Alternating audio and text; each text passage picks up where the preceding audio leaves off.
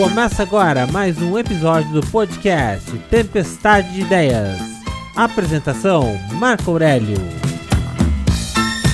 Episódio de hoje: Origem da jaqueta de agasalho. No inverno, é muito comum ver pessoas agasalhadas até os dentes andando pelas ruas.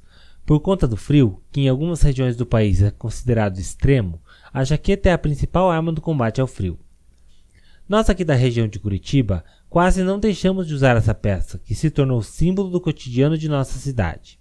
Mas acredito que poucos desses comuns usuários sabem ou sequer buscaram saber a origem dessa vestimenta tão comum em nosso dia a dia. A origem da jaqueta nasceu, como muitas das invenções, da apresentação de sua necessidade, e isso se deu de forma cruel ao seu inventor, o americano Ed Bauer.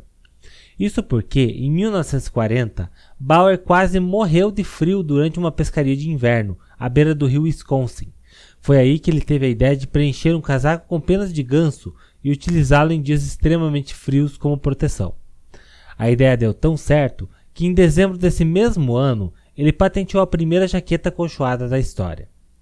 De acordo com pesquisas que fazia na comunidade, via-se a necessidade da população, e assim outros modelos foram sendo criados. Atualmente, essa peça de roupa ganhou novas funcionalidades, como tecidos impermeáveis, uso do capuz para proteção da cabeça e de outras funções que o tornam seu uso cada vez mais prático e versátil. Esse foi mais um episódio do podcast Tempestade de Ideias. Até o próximo programa.